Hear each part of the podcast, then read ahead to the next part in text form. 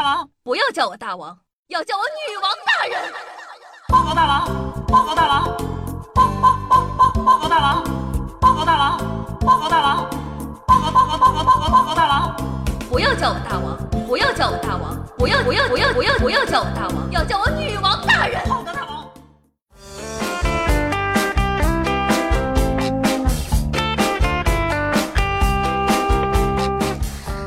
手机前的听众朋友们，大家好，欢迎收听今天的《女王又要》，我依旧是六长中在是谁训练青年包治百病的板蓝根，夏夏夏之瑶。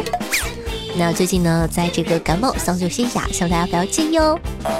欢迎来到今天的冷知识环节，女王要冷知识，专注分享听上去很厉害，实际上啥用都没有的冷知识。本期节目呢，夏夏就来跟你分享一下，有什么听上去匪夷所思到让人怀疑它的虚假。但依旧是事实的事情呢。曾经啊，有一种带放射性的饮料，从一九一八年至一九二八年，在美国市场销售了十年，以至于一些喝过的顾客，直到去世时，尸体仍然带有放射性，不得不被安置于铝制造的棺材里。巨型的鱿鱼呢，有一个甜甜圈形状的大脑。而他们的食道是从大脑中间穿过去的。如果他们尝试一次性吞食太多的食物，就会存在受到脑损伤的风险。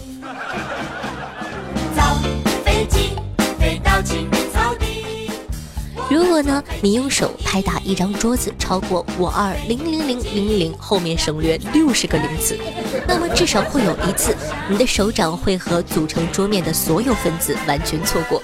你的手会穿透桌子，当然了，这是一个量子物理学的假设，但并不是不可能。理论上，它确实是正确的。多么的俏皮分肥胖症患者可以在绝对饥饿的情况下生存。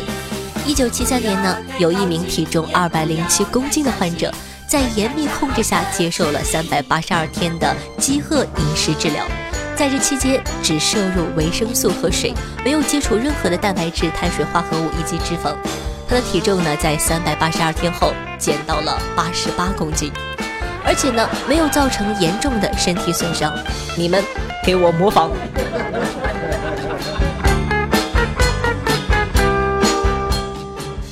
美国呢是世界上人口第三多的国家，如果砰的一声，美国凭空多出了十亿人口。那么，它仍旧是全球人口第三多的国家。一二名呢是中国和印度，分别是十四点零五亿和十三点零四亿。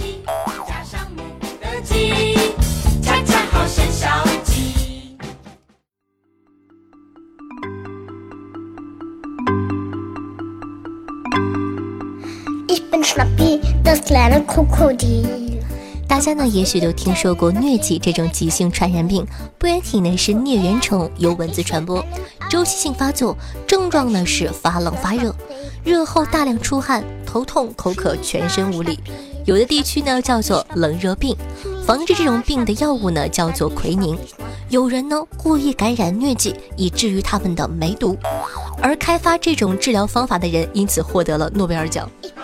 疟疾感染的极高热量杀死了梅毒细菌，然后患者用奎宁治愈了疟疾。说实话，我不关心怎么治愈梅毒的，我只想同情第一个发现这个办法的人，太惨了，又是疟疾，又是梅毒的。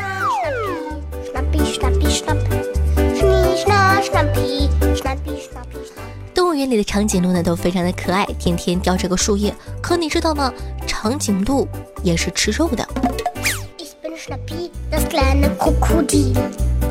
在纳粹德国，因为制造 V2 火箭而死的人数，比 V2 火箭在战场上杀掉的人还要多。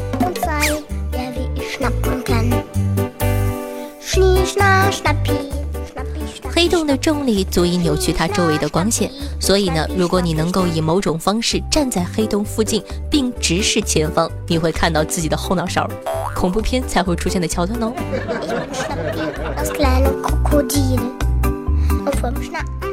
有一只重达五百磅的棕熊曾在二战期间入伍波兰军队，他在里面学会了吸烟和喝啤酒，并且帮助波兰人赢得了残酷的蒙特卡西诺之战。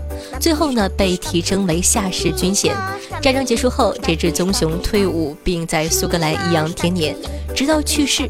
我寻思，我可能还比不上一头棕熊。如果整个地球上的人类全都同时参与了一场石头剪刀布的比赛，两两配对，胜者晋级，败者淘汰，那么你成为冠军的总场次是三十三次。天哪，谁算出来的？只要你睁着眼睛，其实无时无刻都能看到自己的鼻子，不过你的大脑帮助你忽略了它。我猜听完这条的小耳朵已经开始看自己的鼻子喽。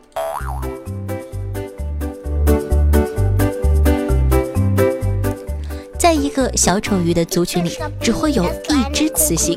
如果很不幸这只雌性小丑鱼死了，那么最胖的那只雄性小丑鱼会主动变性成为雌性小丑鱼，造福族群繁衍。看到了吗？我们胖子一心为人民、为种族，请善待我们。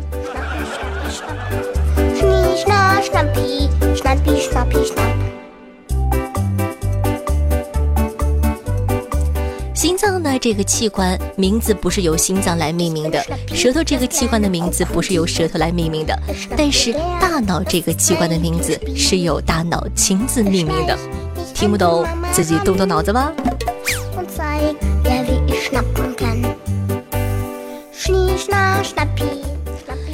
国的现任首相鲍里斯·约翰逊，如果要竞选美国总统的话，其实也符合竞选美国总统的条件，因为他出生在纽约。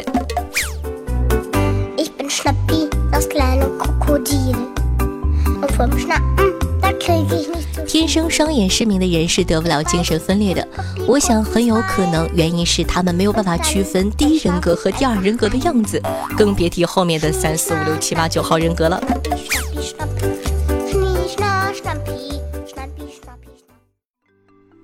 近几年呢，因斯风盛行，火烈鸟呢更是其中不可缺少的元素之一。那你知道为什么火烈鸟是粉红色的吗？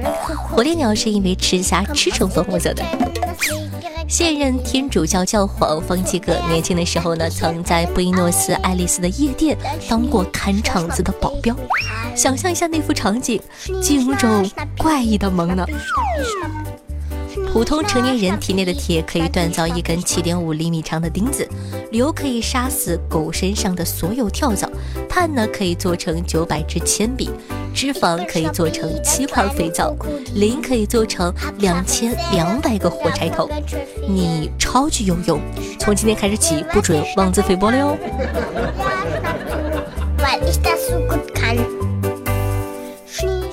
我可爱的小美人。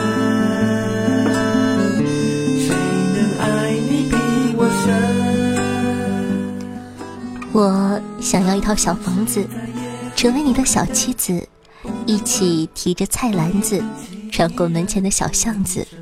饭后呢，你要洗盘子，我就负责擦桌子。要个胖胖的小孩子，就像可爱的小丸子。等你长出白胡子，坐在家里摇椅子，回忆这些好日子和我美丽的花裙子。那这样一首歌曲呢，来自旺福，名字叫做《小美人》，作为本档的推荐曲目，分享给大家，希望你可以喜欢。那喜欢的节目还在等什么呢？赶快点击下播放页面的订阅按钮，订阅本专辑吧。这样的话，你就不怕以后找不到我了。方便同学呢，也希望可以帮夏夏把节目发到你的微博或者说朋友圈里，让更多人认识我吧。我的新浪微博的主播夏春瑶，公众微信号夏春瑶，互动 QQ 群四五零九幺六二四幺，抖音号幺七六零八八五八。每天下午的一点半，晚上的九点钟，在喜马拉雅的直播还会有我的现场直播活动，期待你的光临。好了，以上呢就是本期节目的所有内容了，咱们下期再见，拜拜。